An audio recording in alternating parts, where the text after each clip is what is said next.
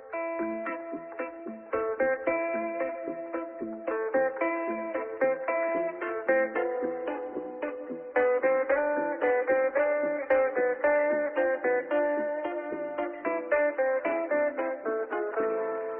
Sejam bem-vindos, meus amigos! E hoje a gente tem aqui, de novo, ele, professor doutor Júlio Carlos Bezerra, para nossa grande série de grandes diretores do cinema mundial, entendeu?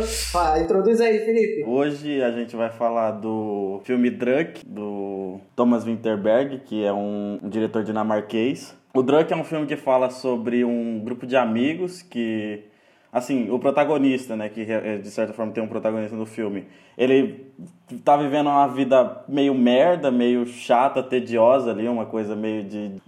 me parece um pouco de meia idade e tudo mais, e, e, e daí num, numa festa, num encontro com, com alguns colegas, eles decidem testar uma teoria que um filósofo tinha dito sobre o consumo de álcool é, na, na, na vida das pessoas. E eles passam a, a consumir álcool diariamente. E daí, como uma desculpa até mesmo, acho que o pessoal dos personagens para isso, eles decidem fazer uma pesquisa é, é, para justificar esse, esse consumo de álcool diário. Acho que no geral o, o, o filme é isso, né? Na base, na base, que o filme é muito mais do que isso, entendeu? O filme é ele, gera altas epifanias.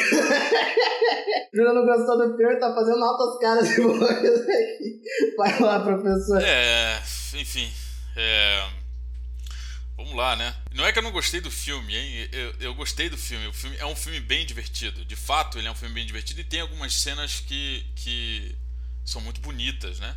Mas é um filme que, para mim, eh, desde que eu vi, eu vi faz já algumas semanas, eh, ele envelheceu um pouco mal, vem envelhecendo um pouco mal. Sempre que eu lembro dele, é, ele cai um pouco.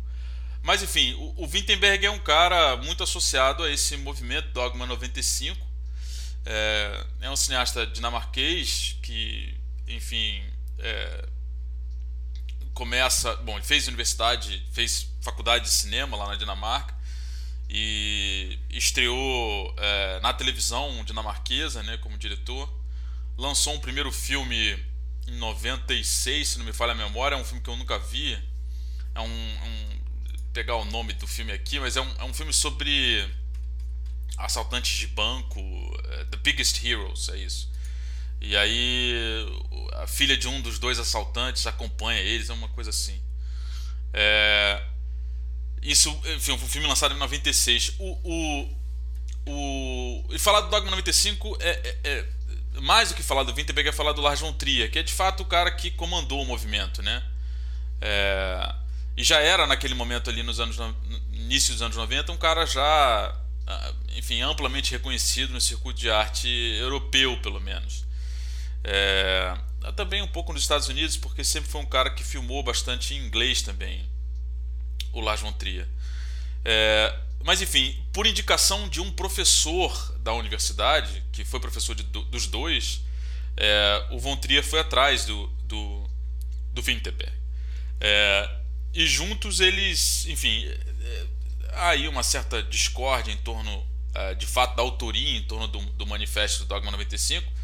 É, sempre deu-se a entender de que é, o Lars von Trier sempre foi, de fato, o comandante da coisa, né? Mas, enfim, é, é um movimento, enfim, a gente fala movimento por falta de uma palavra um pouco melhor, porque o movimento, enfim, não foi exatamente o que, o que aconteceu ali, mas é, o Dogma 95 ele foi lançado com muito estardalhaço é, em Paris em 95 quando o cinema estava fazendo 100 anos.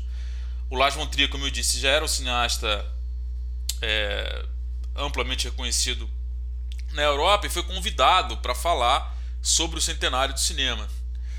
É, quando chegou a vez dele falar ele subiu no palco é, jogou um monte de panfleto com o manifesto pro ar e saiu do palco.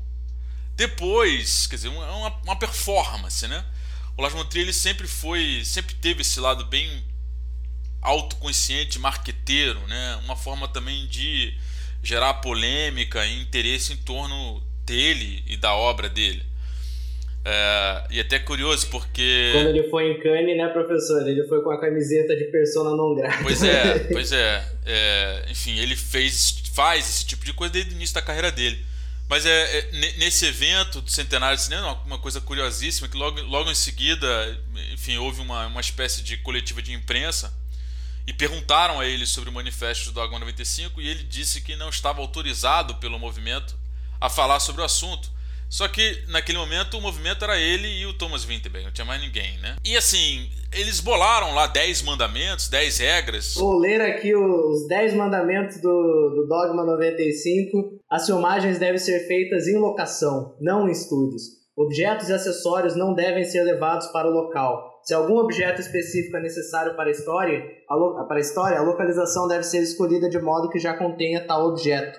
O som nunca deve ser produzido separadamente das imagens, ou vice-versa. Trilhas musicais não podem ser usadas, a menos que a música esteja tocando no local onde a cena é gravada. O filme deve ser gravado com câmera na mão. Qualquer movimento ou sensação de mobilidade obtidos manualmente são permitidos. O filme deve ser em cores. Iluminação especial não é aceitável. Se há pouca luz, a cena deve ser cortada ou uh, deve ser cortada ou uma única lâmpada pode ser anexada à câmera. Trabalhos ópticos e filtros são proibidos. O filme não deve conter ações superficiais, assassinatos, armas, etc. não podem ser incluídos. Alienações temporais e geográficas não são permitidas, ou seja, o filme deve acontecer aqui e agora. Filmes de gênero não são aceitos. O formato do filme deve ser em 35mm e o diretor não pode ser creditado. Dez mandamentos, eles chamavam de Dez Mandamentos, né? Tem muito a cara do Lars von Trier, muito mais do que do Wittenberg, né? A própria noção de Dez Mandamentos, ela já é bem irônica, para dizer o mínimo. É, ainda mais se a gente considerar que, é, enfim, somente os idiotas e o Festa de Família cumpriram ali inicialmente essas, esses Dez Mandamentos. O Lars von Trier depois vai fazer um musical, né? É, e o próprio Thomas Vinterberg também vai. Se não me engano, o filme que ele, seguinte que ele faz já é em Hollywood, né? Mas, é, se eu não me engano, o próprio Festa de Família, ele, depois ele acabou admitindo, o Winterberg acabou admitindo que ele, que ele deu umas burladas ali nos mandamentos, né? Ele usou uma iluminação especial a partir das cortinas, alguma coisa assim. Ah, não, não. Enfim, se, se, um, um dos mandamentos era justamente, por exemplo, o fato de você não poder assinar a direção. Sim. É, só que todo mundo sabia quem tinha dirigido Festa de Família. Ele, enfim. Eu, eu até brinquei com o Marco aqui. Como é que sabe quem que é os caras do Dogma 95? se, se a gente não devia saber quem que era o diretor. Pois é, todo mundo sabia quem é que tinha dirigido o filme. Ele ganhou o prêmio é, pelo filme e tudo, né? Então, enfim, mas é, é, é, o dogma ele foi, ele foi importante, sobretudo pela legitimação da tecnologia digital é, no, no, cinema de arte, tá? É, enfim, e a gente está falando ainda de uma tecnologia digital muito diferente daquela que a gente tem hoje, né? A gente está falando de câmeras mini DV, DV, é, enfim, que, que eram de fato muito piores, entre aspas, né, do que aquilo que a película conseguia fazer. Mas a ideia por trás do, movi do movimento, entre aspas, também é, era esse desafio de encontrar um cinema mais, ágil, mais ágil, mais barato, é, desburocratizado, né? É, e sem dúvida as câmeras pequenas, digitais, elas serviam muito bem a esse, a esse desafio, né? E cria um estilo que funciona muito, né, no próprio Festa de Família. Eu acho que pela história que ele está contando, é, o fato dele filmar daquele jeito e não de uma forma mais, sei lá, clássica, hollywoodiana, dá muita verdade àquela situação, né? Uma situação que por todos os aspectos parece absurda, mas a, a forma com que o Winterberg filma dá muita verdade aquilo, pelo menos eu sinto assim, sabe? Eu sinto que aquilo funciona dentro sim, da Sim, é, eu acho que sim. É, enfim, é, isso, isso é uma coisa, porque você tem esse estilo do Winterberg, de câmera na mão, é, que é, eu acho um porre do cacete, mas, com perdão da palavra, mas em alguns casos ela se justifica, né? Eu acho que no Festa de Família ela tem um porquê, assim como aqui também no, no, no, no filme que a gente está falando, né? No Druk, também a gente consegue entender, né? Mas enfim, o fato é que o, o Winterberg e o Lars von Trier, eles vão, enfim, tanto Festa de Família quanto Os Idiotas são são, são ótimos filmes e vão ter uma repercussão grande. É, o Dogma ele vai causar um estardalhaço no mundo todo. E vários filmes do mundo inteiro, é, da Argentina, americanos, franceses, espanhóis, é, vão depois enviar seus filmes lá para Dinamarca para ganhar a chancela do Dogma 95, né? Então, quer dizer, não é, não é uma coisa somente dinamarquesa ou nórdica, né? muito pelo contrário. E é, o, o Wittenberg ele vai acabar em Hollywood, né? Para vocês terem noção do, do, do, sucesso que a coisa é, é, enfim, teve. Só que a saída para Hollywood não, não fez bem a carreira dele. Assim, olhando em retrospectiva, de fato, ele só vai ter um outro sucesso de crítica e público é, com a caça. É, enfim, anos e anos depois, né? Submarino também não fez um sucesso relativo, professor? Também, mas não se compara ao A Caça, não, né? Sim, com certeza, foi lançado, né? Enfim, ou Festa de Família. Você, você pega o Festa de Família e o A Caça, e agora esse também, o Druk, que passou em Cannes, depois passa, né, ao Oscar e tal. Quer dizer, você tem aí um, um, um, um hiato nesse sentido, é, e que, enfim, é, pode ser uma, uma, uma, uma, talvez uma uma mera coincidência, mas não me parece. A gente sabe, né? O sistema hollywoodiano ele faz isso bastante com alguns cineastas, né?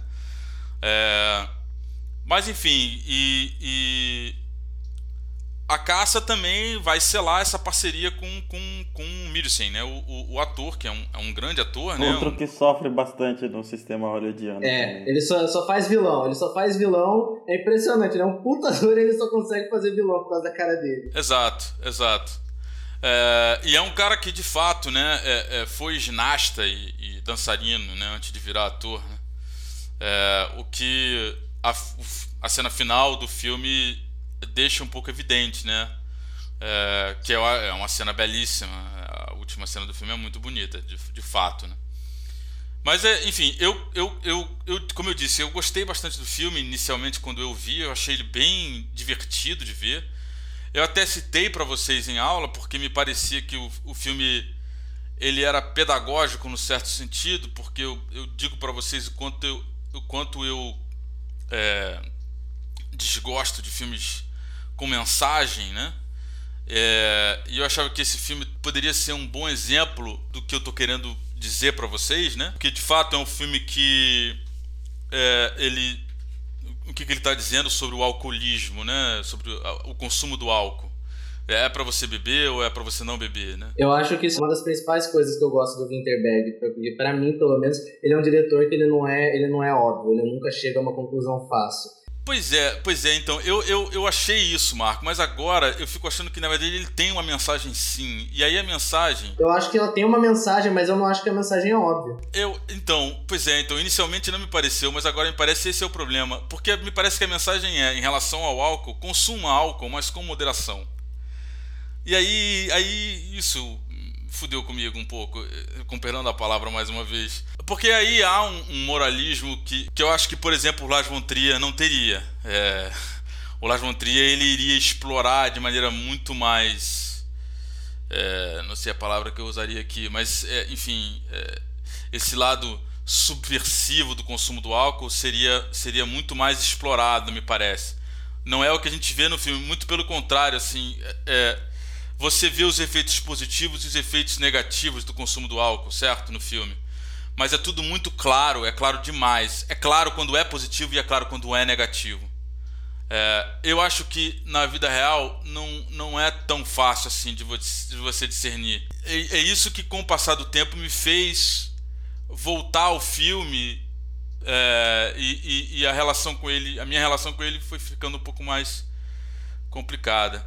Um filme, por exemplo, que tem sido muito associado a ele é o, é o Husbands, né, do, do Cassavetes, que vocês, que vocês viram e, e, e lembro que não gostaram muito, mas o Cassavetes sim. Não, eu gostei, quem gostou foi o Marco. É, Cassavetes sim, esse sim, é um dos maiores cineastas da história.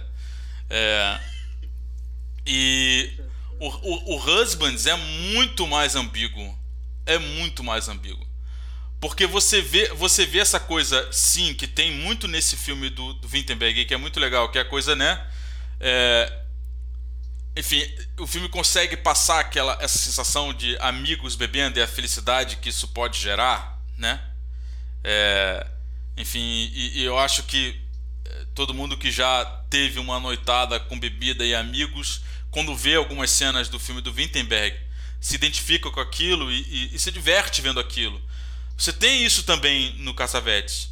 E você também tem um lado negativo, que o cara bate na mulher, eles viajam e, e, e não avisam para ninguém e tal. Mas, mas é, é tudo muito mais é, ambíguo e difícil de você, é, enfim, destrinchar como é no filme do, do, do Wittenberg.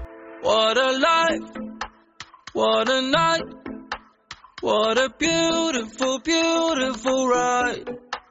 Don't know where I'm in five, but I'm young and alive. Fuck what they are saying, what a life. Vamos então descer de cabeça no, nessa nova obra aí do Winterberg, que já começa aí. Eu, eu acho que eu gosto muito do Winterberg, esse outro elemento, que eu acho que o Winterberg ele, ele é, um, é um cineasta que ele abraça muito essa coisa de eu sou um cineasta dinamarquês, principalmente nos últimos anos, né? Porque ele se destaca realmente quando ele tá abraçando essa coisa de eu vou fazer um filme dinamarquês, eu vou fazer um filme é, de fato que, que, que seja é, dinamarquês, sabe? Eu não consigo ver isso em muitas obras do, do Lars, mas do Winterberg eu acho que até, tipo, que, que, que as melhores deles são sempre voltadas para isso. Eu sempre sinto que ele tá querendo muito passar isso. E aí ele já começa então com um poema, né? Não sei se é um poema, não sei se é um livro, mas enfim, ele já começa com uma citação que é o que é a juventude? Um sonho. O que é o amor? O conteúdo do sonho. Eu acho que isso fala muito sobre o que é esse filme, né? Porque, bom, o Winterberg ele estava querendo fazer um filme sobre esperança, né? Afinal de contas, felizmente aí teve uma fatalidade, ele veio a perder a filha dele e aí ele quis fazer um filme que celebrasse a vida. E eu acho que nesse sentido ele é muito bem sucedido. Eu gostei muito do filme por causa disso tem alguns críticos que eu acompanho, né, que chegaram a dizer que esse talvez seja o melhor filme, o melhor trabalho do Winterberg. Eu não sei, eu acho que eu prefiro ainda a Caça, acho que a Caça é um, filme eu acho que me toca mais, eu fico mais agoniado o filme inteiro do que esse filme. Esse filme teve alguns momentos que eu não tava tanto com ele, mas eu acho que foi um grande filme porque eu acho que ele consegue passar bem uh, o que é isso e ele não se torna cafona. Eu acho que muitos filmes que colocam um texto na abertura ficam cafonas, esse filme não. Eu acho que ele conseguiu escolher uma boa frase para começar. E aí a gente tem a abertura do filme, extremamente enérgica, que eu acho que ali já captura o espectador, né? Você vê jovens bebendo e, enfim, correndo, zoando pela cidade.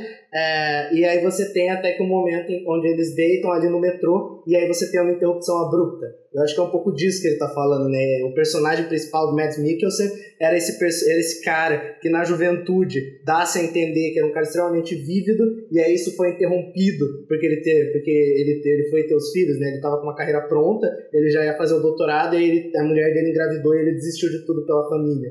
E aí eu acho que ele consegue passar muito bem essa apresentação dos personagens logo em seguida. Que você vê os quatro personagens dando aula e a aula dos quatro, de uma forma ou de outra, é completamente desinteressante. Seja por causa dele ou por causa dos alunos, né? E aí você vê é, essa impotência dos quatro, né? A roupa surrada, que eu acho que é outro elemento legal. O, o, o, a forma com que isso afeta o pessoal deles, né? A, a vida deles a esposa né, de um deles trai ele, o outro terminou o casamento, enfim, tá todo mundo com uma vida ruim, né? Tipo, nem a esposa nem o filho respeitam o personagem do Mads. E eu acho que isso cria nos quatro personagens, que eu acho que tem uma, uma linha, é, um arco bem definido, que consegue chegar a, a, um lugar satisfatório. Acho que o Felipe concorda, né? Ele acha que um dos personagens não consegue chegar em local satisfatório, poder, vamos debater isso depois mas eu acho que isso cria uma linha narrativa una, né? Você entende o que esses personagens têm a ver, você entende onde esse filme está querendo ir. Eu acho que isso também é construído de uma forma muito legal. É, e aí eu acho que chega no momento principal para mim, pelo menos desse começo, que é a cena do restaurante, né? Que é o momento do respiro ali, que o personagem, ele finalmente está com os amigos num restaurante rico, né, num restaurante ali é, caro, tipo, com os amigos para comemorar o, o, aniversário, ele não pode beber, né, e aí os caras começam a provocar ele, começam a provocar ele, começam a provocar ele, e aí o médico começa a beber, né, ele vira a taça, você vê na cara dele, assim, o alívio que aquela sensação traz para ele, né, o respiro que aquele momento, até aquele momento é fracassado, e aí o álcool transforma aquele momento em algo que vale a pena ser vivido. E aí eu acho que isso é muito interessante, a forma com que ele constrói isso e faz com que você embarque junto com o personagem nessa jornada. E, e eu, eu, acho muito legal. É... a, a, forma com que ele faz isso, né? Por tudo que eu já elenquei. Eu até anotei aqui no meu caderninho, Mads mais Winterberg S2, porque eu acho que são, eu acho que é um, eu acho que eu quero, eu quero ver mais filmes desses dois, de parceria desses dois, desses dois, do, do diretor e do, do ator, que eu acho que eles vão muito bem juntos. O outro que eu acho que vai muito bem é, deixa eu até pegar aqui o nome do cara que eu não vou conseguir falar de primeira, que é um outro, que é um cara também que, tá, que é um parceiro antigo do Winterberg, né? O cara que já tá lá desde o Festa de Família, tá no A Caça também, e agora volta para esse que é o professor de educação física, que eu acho que ele é um ator também que, eu, que, ele carrega muito, assim, além do Mads, eu acho que esse cara também é muito foda, porque ele consegue pegar uns, uns textos extremamente difíceis, personagens difíceis e da vida, talvez que nem o texto estava dando, né? No Festa de Família, ele interpreta um cara racista, é, xenofóbico, homofóbico, completamente, sabe, um cara violento, covarde, um cara que parece que não tem nenhuma qualidade, e ele ainda assim, para mim, pelo menos consegue dar vida a esse personagem, parece alguém palpável, alguém que existiria no nosso mundo, por mais que não seja uma caracterização palpável. No Acaso ele faz o pai né, da, da menina que acusa o Mads Mikkelsen o Mads Mikkelsen, de, de pedofilia, e também é um personagem que o olhar dele, a capa do filme é o olhar de Mads Mikkelsen, mas o olhar que ele recebe naquela cena, que eu, que eu acho incrível também, que é a cena da igreja,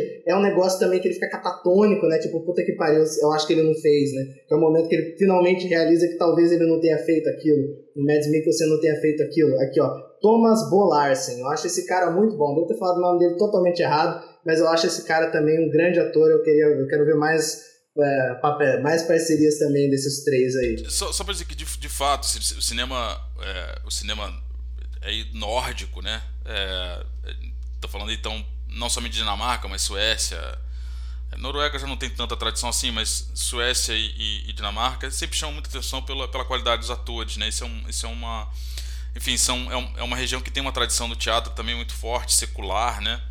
Então, enfim, a força do cinema de gigantes como, como né, o Bergman, o Dreyer, o Sodstrom e, e o Lars von Trier, né, o, o Wittenberg também, muito da força do cinema desses caras vem dos atores, sem dúvida nenhuma. Né? Eu, eu acho que, que eu, eu, tendo a achar o Wittenberg um encenador bem mais ou menos, eu acho. Uh, é, e, e, e, eu acho que muito da força, no caso dele, vem mais até dos atores do que da própria forma como a coisa está sendo encenada. Porque os atores são muito bons. O Milkison, nesse filme, de fato, tá, tá enfim, incrível, né?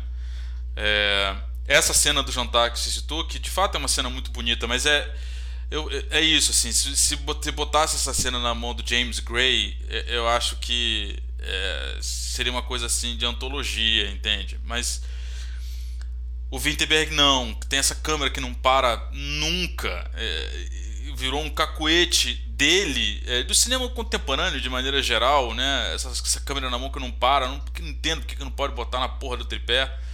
É, enfim, é uma câmera que acaba muitas vezes chamando atenção demais para si mesma, né? É, é, de novo, eu acho que nesse filme a coisa, a coisa ela se justifica talvez um pouco melhor do que em outros filmes.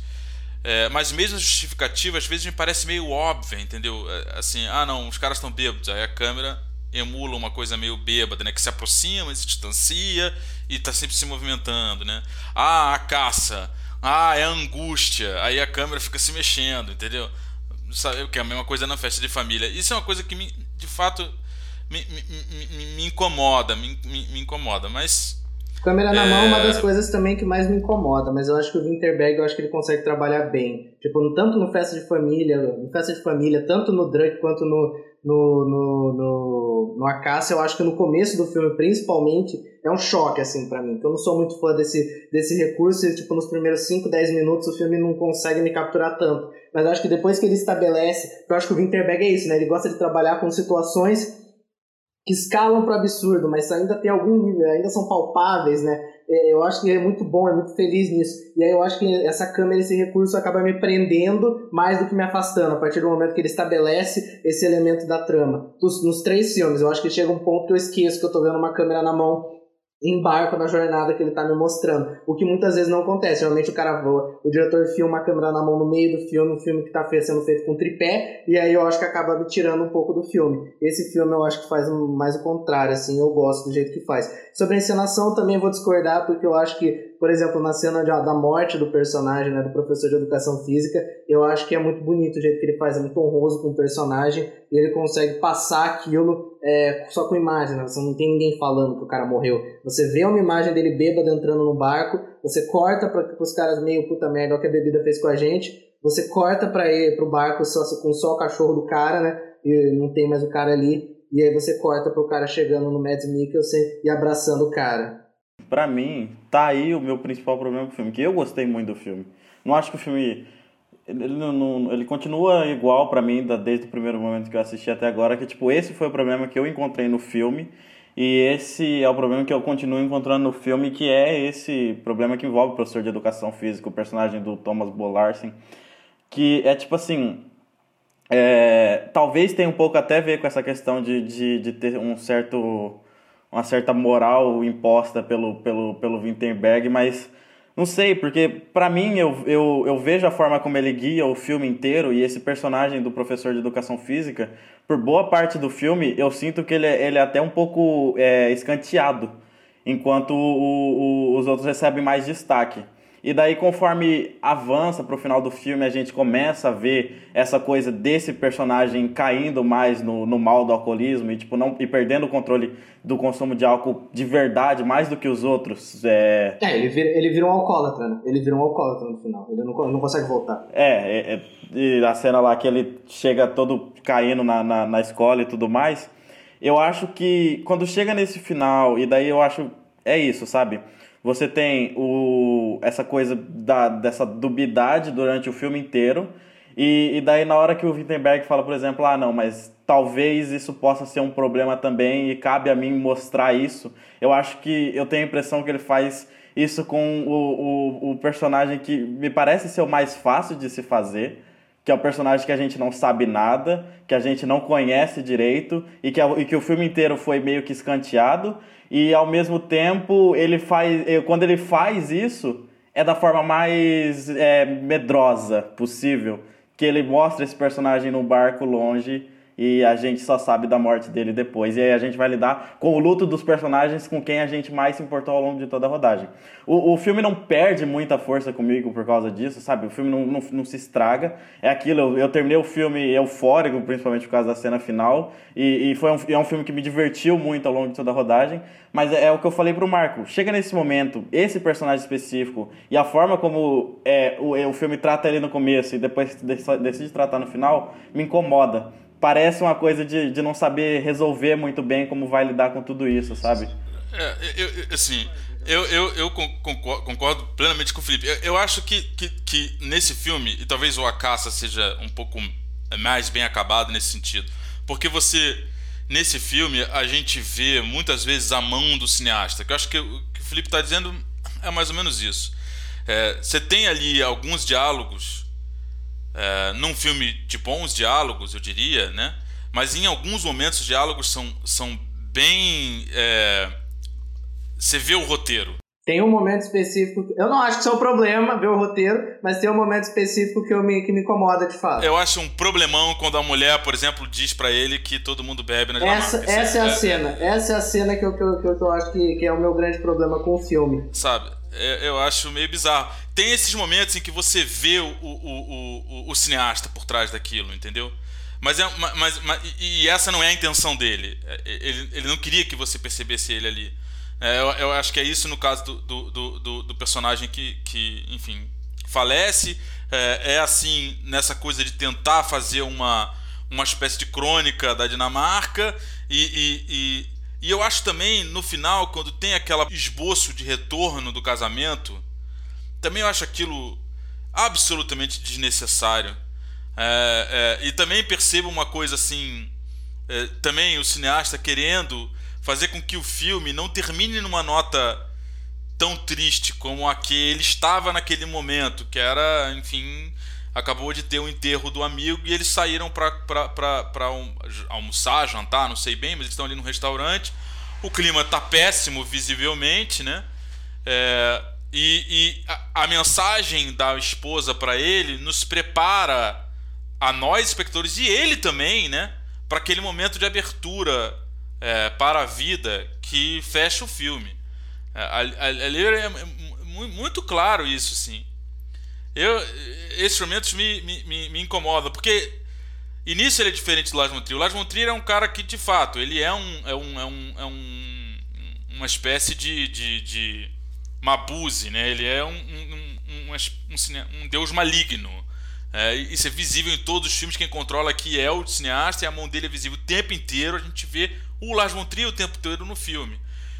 No caso do, do, do Wittenberg, ele nunca chega a esse ponto, mas também nunca consegue fazer um cinema, é, enfim, da encenação e da, da mise-en-scène, né? também não é. Então ele fica numa uma coisa meio, meio do caminho. E às vezes ele consegue fazer uma coisa talvez mais bem acabada, outras é, ele escorrega um pouco mais. De novo, tô dizendo, eu me diverti bastante vendo o filme, tá? Eu me diverti bastante vendo o filme, é um filme muito divertido. Mas é, é, ele tem essas coisas que, que, que eu acho que incomodam, e que eu acho que resvala para aquilo que eu falei lá no início. E se inicialmente a gente parece que é um filme que não tem mensagem, que é um filme que não é moralista, no fundo, ele é. No fundo, no fundo, se a gente para para pensar nele, é isso, bebam, mas com moderação. Aí, mas eu acho que isso entendeu? vale a pena, é. professor. Eu acho que é uma mensagem bonita. Eu acho que no final, mais do que beba com moderação, é vale a pena estar vivo, vale a pena viver, vale a pena preservar alguma juventude dentro de você. Eu acho que acima dele tá falando beba com moderação, que é isso sim, eu acho que ele tá. Eu acho que ele também tá, tá, tá querendo passar uma coisa de, de, de isso, sabe? Tipo, vamos celebrar a vida. Eu não vou falar, não vou terminar numa nota ruim. Eu consigo ver a, a forma com que ele chega nisso. E eu acho que sempre isso foi importante para ele. Eu acho que isso chega em mim. A, a, cena do cara morrendo, voltando um pouco da encenação, eu acho que consegue funcionar. para mim funciona assim. Eu tava um pouco incomodado, confesso, durante o filme enquanto eu tava assistindo, com o jeito que o filme tava tratando aquilo, porque o cara chega é, no meio da, da, da, reunião de professores, um negócio super privado, então tipo o alcoolismo não tava afetando as pessoas em volta dele, né? Tipo só tava tipo em volta no, no caso no macro, né? Tava afetando só o círculo mais próximo dele e, e aí o filme, tipo, eu falei, pô, mas sei lá, talvez ele, tá, ele chegasse louco numa reunião de professores com os pais, e aí tivesse a equipe de, de futebol ali, né? Eu acho muito bonito, eu não acho que é um personagem mal desenvolvido. O personagem do, do, do menininho, né, com, com, com o Aclinho, que, que, que, que vira meu amigo dele, né, e tal. E aí eu achei, tava, tava, tava meio tipo, tá, mas você esqueceu aquilo, você esqueceu aquela relação. E aí eu acho, e aí ele filma aquilo é, eu acho que de uma forma muito respeitosa, sabe? Tipo, eu não vou mostrar esse cara se acabando de vomitar, eu não vou mostrar esse cara, é, sabe, tipo, desesperado, chorando é, no banheiro, eu não vou mostrar isso. Eu não vou, eu não quero mostrar isso. Vamos lembrar dele pelo que de fato é, fez dele ser aquela pessoa que, o, que virou, fez ele virar um amigo do menininho. E a hora que chega no final, no velório, e aí você tem a equipe de futebol com o menininho cantando a música para ele, né, o hino lá para ele, não sei, é não sei se é da seleção, não sei se é o hino dinamarquês, cantando ali para ele, eu acho que é uma forma muito bonita. De novo, vamos celebrar esse cara, não vamos lembrar ele pela coisa, pelo momento ruim dele, vamos lembrar pelo momento bom. Eu acho que isso naquela cena de lucidez dele, quando o Matt Mikkelsen leva ele para casa e ele sai é, pela porta, né? Eu também fiquei tipo assustado, eu achei que havia um estupido, um estupido de um, tipo um barulho de arma, porque tipo ele, fala, ele filma de um jeito que tipo que ele ao longo momento assim já tava se assim, encaminhando meio que para mim para morte daquele personagem é, e aí ele não faz isso, sabe? Não é isso. É o último momento que ele tem com o Mads, não é o momento do Mads entrando e vendo ele se matando, não. É o momento dele, de, do, do, do, do, último momento que ele tem com o Mads, é o momento dele falando: vale a pena viver, vale a pena voltar para sua esposa, sempre foram vocês dois. E aí o fato dele morrer, para mim, não, não, não, daquele jeito, não, não afasta. Eu acho que afasta a morte dele, afasta essa coisa, esse momento dele, mas não tira o poder do personagem. Eu acho que é um personagem muito bom, sim. Eu acho que ele é bem construído, sim. Eu acho que ele tem beats, sim, muito bem feitos. Eu, não, eu achei muito respeitoso, assim. Tipo, eu achei que ele falou: eu vou tratar sobre morte nesse filme, eu tô de luto, eu tô numa situação ruim, vamos fazer esse negócio do jeito mais é, respeitoso possível, sabe? Eu achei e eu acho que ele consegue Caraca, sim. É, eu, eu, eu, eu, eu, eu não concordo, não, não, Marco. Porque eu, porque eu acho que de fato, assim, ele está querendo fazer um equilíbrio é, entre essa, essa, essa questão da celebração da vida e, e, e, ao mesmo tempo dessa dimensão autodestrutiva do álcool, né? e ele jamais alcança esse equilíbrio. A verdade é essa. A verdade é essa. Porque, primeiro, é, é, é sempre muito claro o que é uma coisa e quando é outra. E aí, de repente, você tem um pico de autodestruição que é tratado dessa forma tão absolutamente respeitosa, como você está falando, que ele é quase que apagado. Mas para esse personagem, para esse personagem que é o personagem que morreu, eu acho, ele morreu, sabe? Esse e, personagem e, morreu. Sinceramente, e, sinceramente, um filme que depois no final se aproxima de uma propaganda de margarina que aparece no Fantástico, tá errado, entendeu? Que é isso? Celebre a vida, mas com moderação, virou minha mãe, entendeu? sei lá, virou minha avó. Minha mãe não é assim, mas minha avó virou minha avó. Aí não, não, não, não, eh, sei lá, me afasta um pouco. Me afasta um pouco. Mas, mas é, é, enfim, é curioso, porque isso, isso eu acho que é uma nota curiosa assim, de se dizer, né? De como os filmes, às vezes, eles, eles mudam com a gente, né? Porque, é, é como eu tenho dito, se a gente tivesse feito esse podcast aqui há algumas semanas atrás, eu estaria muito mais próximo do, do Marco Uh, algo talvez inédito na história da humanidade é, do, que, do que do Feitosa. Que isso, professor? É, eu tô brincando, eu tô brincando. A gente adorou o filme do Pequim-Pá, né? Mas é, é, é, é, eu acho curioso, sabe-se lá o que, que eu vou estar achando desse filme daqui a um ano, né? I am so thrilled right now, cause I'm popping right now. Don't wanna worry about a thing. But it makes me terrified to be on the other side. How long before I go insane? Como é que o cara que mija na cama porque bebeu demais soa mais autodestrutivo para mim do que o personagem que se suicidou? Não, mas ele não se suicidou, ele caiu do barco. É, eu não sei se ele caiu do barco, se ele se suicidou, tá aí outra coisa que a gente não sabe, saca? Tipo. Pra mim dá a entender que ele caiu do barco. Pode ser, pode ser que ele tenha caído do barco, mas, tipo, não sei, saca? Tipo, o filme não mostra. Mas eu não quero ver esse cara morrendo, tá ligado? Eu não quero ver esse cara morrendo do, do pior jeito possível, vomitado, Mas o todo ponto, fudido. Marco, é que, é que o... A, a, se, se o filme vai falar sobre isso, o, o ápice dele falar sobre isso é o que o filme esconde. É tipo assim, o Bad Milkins perde lá a família e tudo mais e briga com a esposa. Sim, ele perde a família, exato. Mas o, o, o, se um filme é sobre a celebração da vida e existe um ponto sobre o equilíbrio, o, o, o desequilíbrio de, faz parte do argumento também. E o filme Sim, se abstém ele tá disso. no filme. Não, eu não acho que ele se abstém, eu acho que ele tá no filme. Eu acho que ele, quando ele... Felipe! Felipe! Quando a celebração da vida é, perde a própria vida, tipo, perde. Tipo, a vida sai da celebração, saca? Você não tá mais celebrando a vida. A, a celebração se tornou algo de, tipo, de morte, saca? Tipo, é isso. O personagem consumiu álcool a ponto de, de, de, de morrer. E, e daí o filme se abstém disso. E, e, é o, e assim, é o que talvez ele precisasse chegar aí para conseguir o equilíbrio que ele quer e falar, tipo assim é, consuma álcool com, com moderação, talvez, funcionasse melhor a partir daí. Mas saca? eu acho que ele consegue chegar aí. Pra mim, ele consegue chegar, sabe? Porque é isso, você, pra mim é muito triste você ver, tipo, é o que eu tava falando com o Felipe, você vê uns caras de 20 anos de cueca na rua enchendo a cara é uma coisa, você vê uns caras de 40, 50 anos de cueca na rua enchendo a cara é outra tá ligado? Eu acho que aquilo é triste, tá ligado? Você vê aquela imagem. Você vê o cara mijando na, na cama com três filhos e a esposa. Você vê o outro tendo que ser carregado para dentro da casa pelo filho, sabe? Isso é triste, sabe? O cara morreu. Eu acho que ele não tira esse peso. Ele morreu, sabe? Um cara morreu, perdeu a vida. O cara não, o cara não vai voltar. O cara não tem mais vida para poder celebrar. Eu acho que isso tá lá. E eu não queria ir. De fato, eu concordo totalmente com, essa, com a decisão dele de não mostrar o cara ali morrendo, tipo, se ferrando, porque não vale a pena mostrar isso. Eu tô falando que é pra celebrar a vida. Eu vou mostrar a vida do cara daquele jeito, de um jeito triste, de um jeito deprimido, de um jeito que talvez você fale, ah tá, mas talvez nessa situação não valha. Vale, cara. Não importa a situação que você tá, vale a pena viver, tá ligado? Eu acho que isso é bonito que o filme mostra.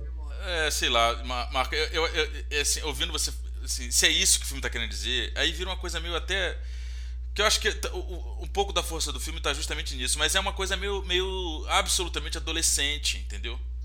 É, vale a pena viver, vale, vale a pena viver.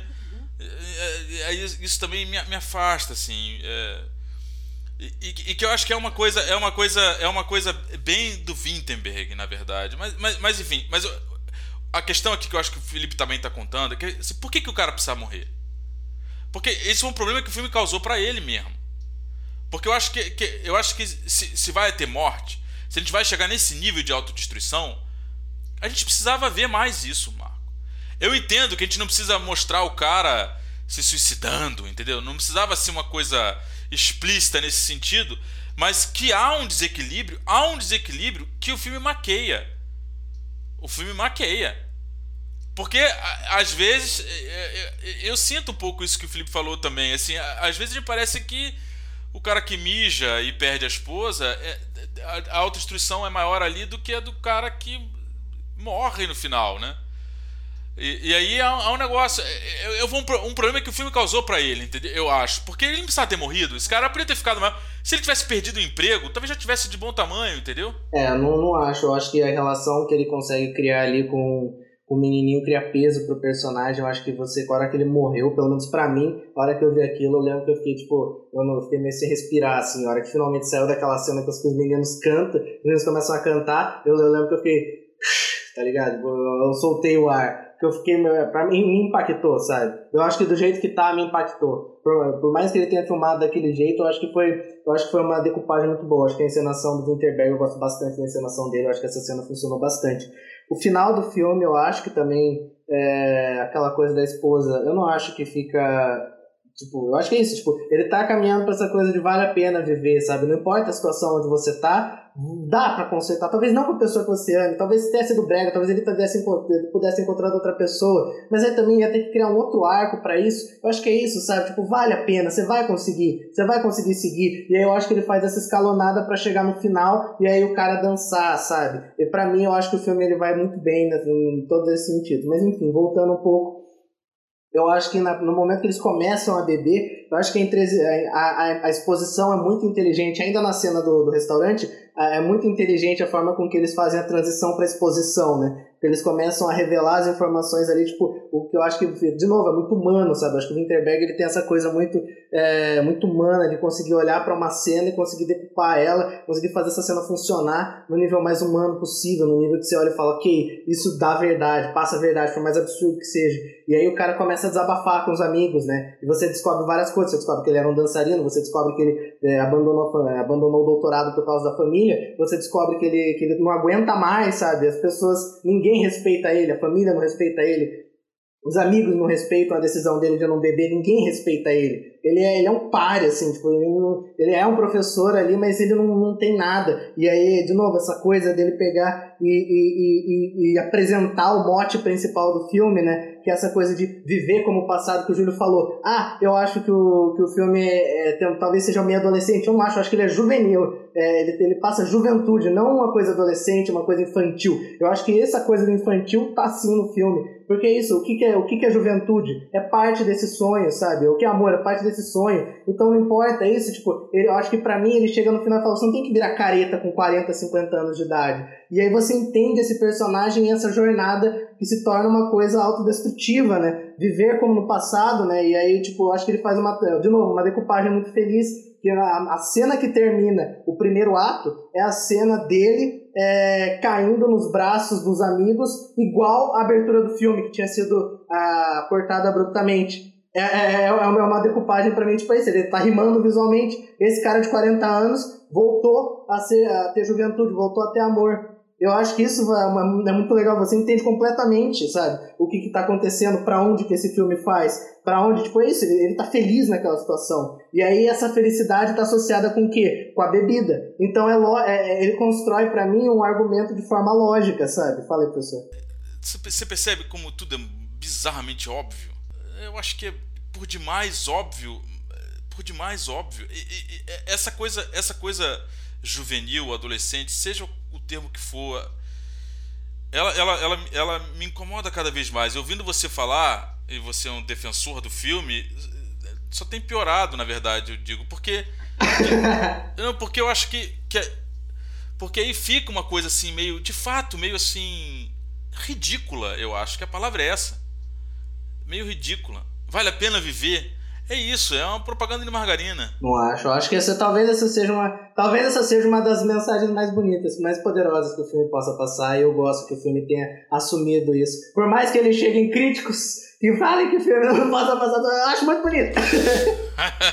eu acho, por exemplo, esse filme muito mais legal do que, sei lá, ver um filme do Lars, que tem uma mensagem muito mais aberta, muito mais cabeça que a gente tava. Tem mensagem, não tem mensagem. Exato. Então, muito melhor. A gente tava debatendo aqui Lars ou Winterberg, e eu acho que é muito. Eu, pra, mim, é, pra mim, não, sabe? Pra mim isso é um problema, sabe? Mas, Marco, olha só, não, não ter mensagem não quer dizer que o cineasta não queira dizer alguma coisa. Sim, sim, concordo. Concordo, mas eu acho que os filmes do Lars, e aí para mim que o Winterberg consegue funcionar, é muitas vezes, para mim parece que o que ele tá querendo dizer se perde dentro do que é, ele acha que ele quer mostrar, tipo, de como ele é foda, sabe? Que a gente tava falando isso no começo. O Lars, pra mim, é isso. Ele coloca, no, por exemplo, no, o Bruno falou que não gostou desse filme, então vou mudar. Ou a casa que Jack construiu. O fato dele colocar lá o negócio do, do, do inferno de Dante, pra mim é só o Lars von Trier falando, olha como eu sou foda, eu sei o que é o inferno de Dante, sabe? É o, é o Lars von Trier no Ninfomaníaca falando, ah, é, olha, tem esse personagem aqui que ele vai fazer comentários super perspicazes sobre o que tá acontecendo, e é pra, pra mim é o Lars ali falando, olha como eu sou foda, consigo interpretar o meu próprio filme, sabe? Para mim é um pouco isso que o Lars passa.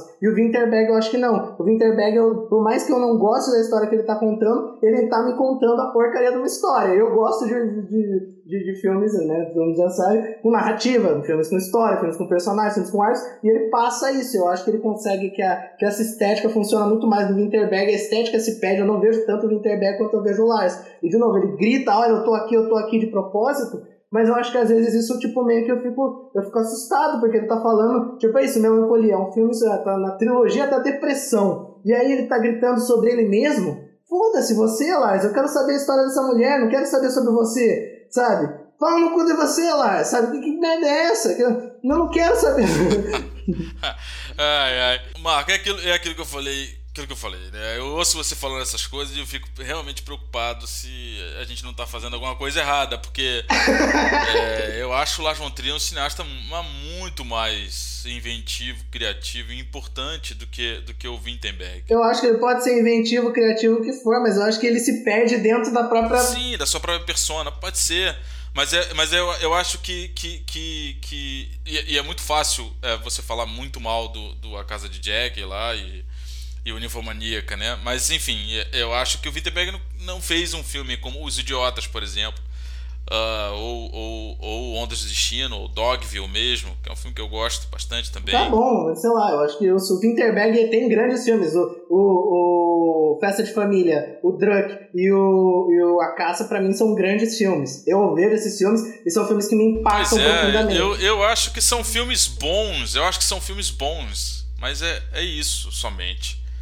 É, eu acho que é um, é um, cineasta que tem talento, que de vez em quando acerta, mas é só. É, é só. Já é muito, né? Mas, mas é, é, enfim, eu acho que de fato colocar ele na mesma, na mesma categoria ou é, pior do que o Lars Trier, é, acima do Lars Trier, eu acho que é, que é um exagero que me preocupa imensamente. Então deixa eu exagerar, professor, que eu sou exagerado mesmo, que o senhor sabe. I am so thrilled right now, cause I'm popping right now. Don't wanna worry about a thing. But it makes me terrified to be on the other side. How long before I go insane? Tem uma coisa que eu acho que, que dá pra falar, que eu acho legal. Não sei, eu tenho a impressão que esse, sei lá, eu, eu, esse filme me parece ter bastante herança do Dogma 95.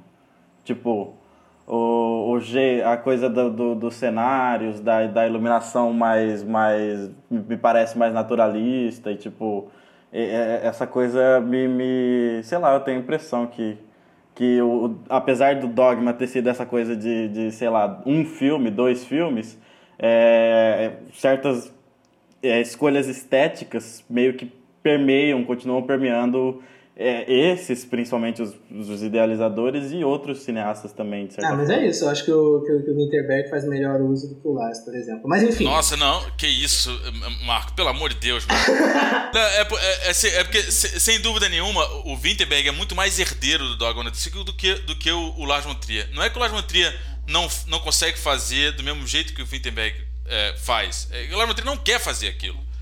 É, o, o, o Wittenberg, de fato, ele é mais herdeiro. E isso fica mais evidente, me parece, no trabalho de câmera. Mas é também ali no, no, no Dogma que o próprio Wittenberg vai criar o sistema dele, Wittenberg, né?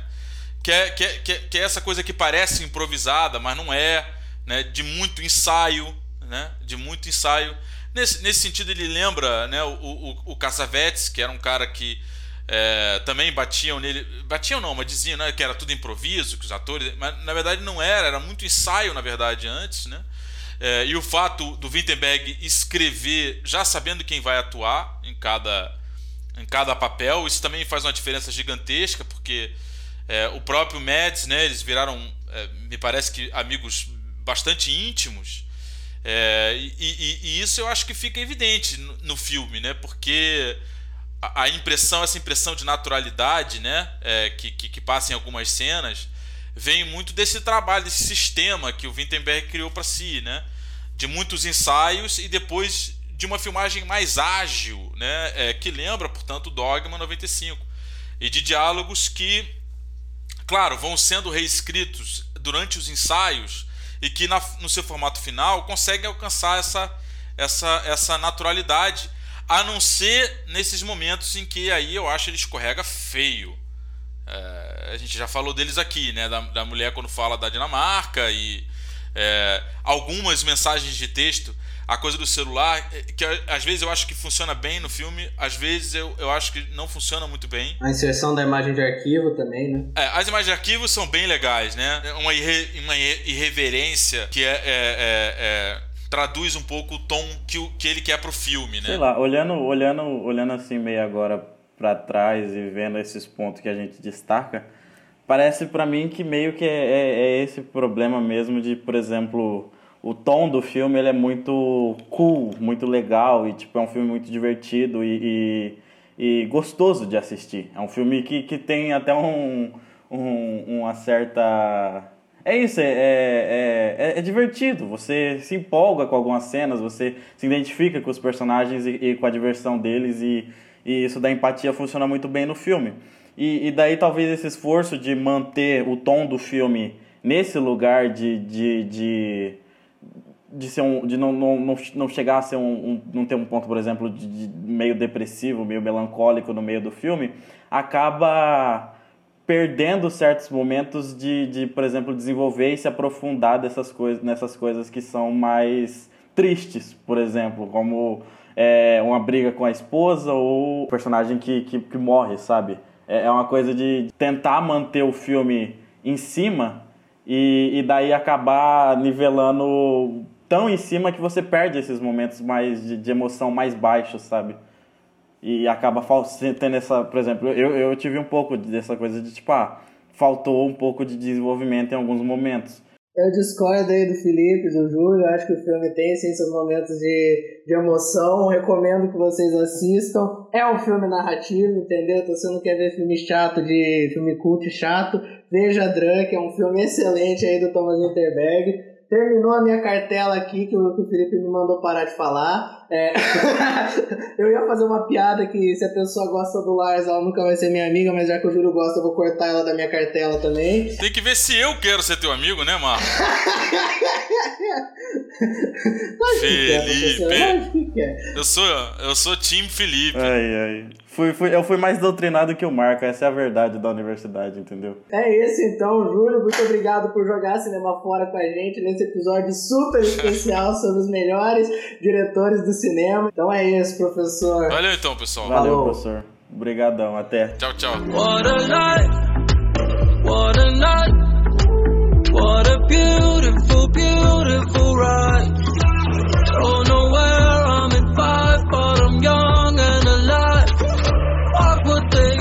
singing what a lot.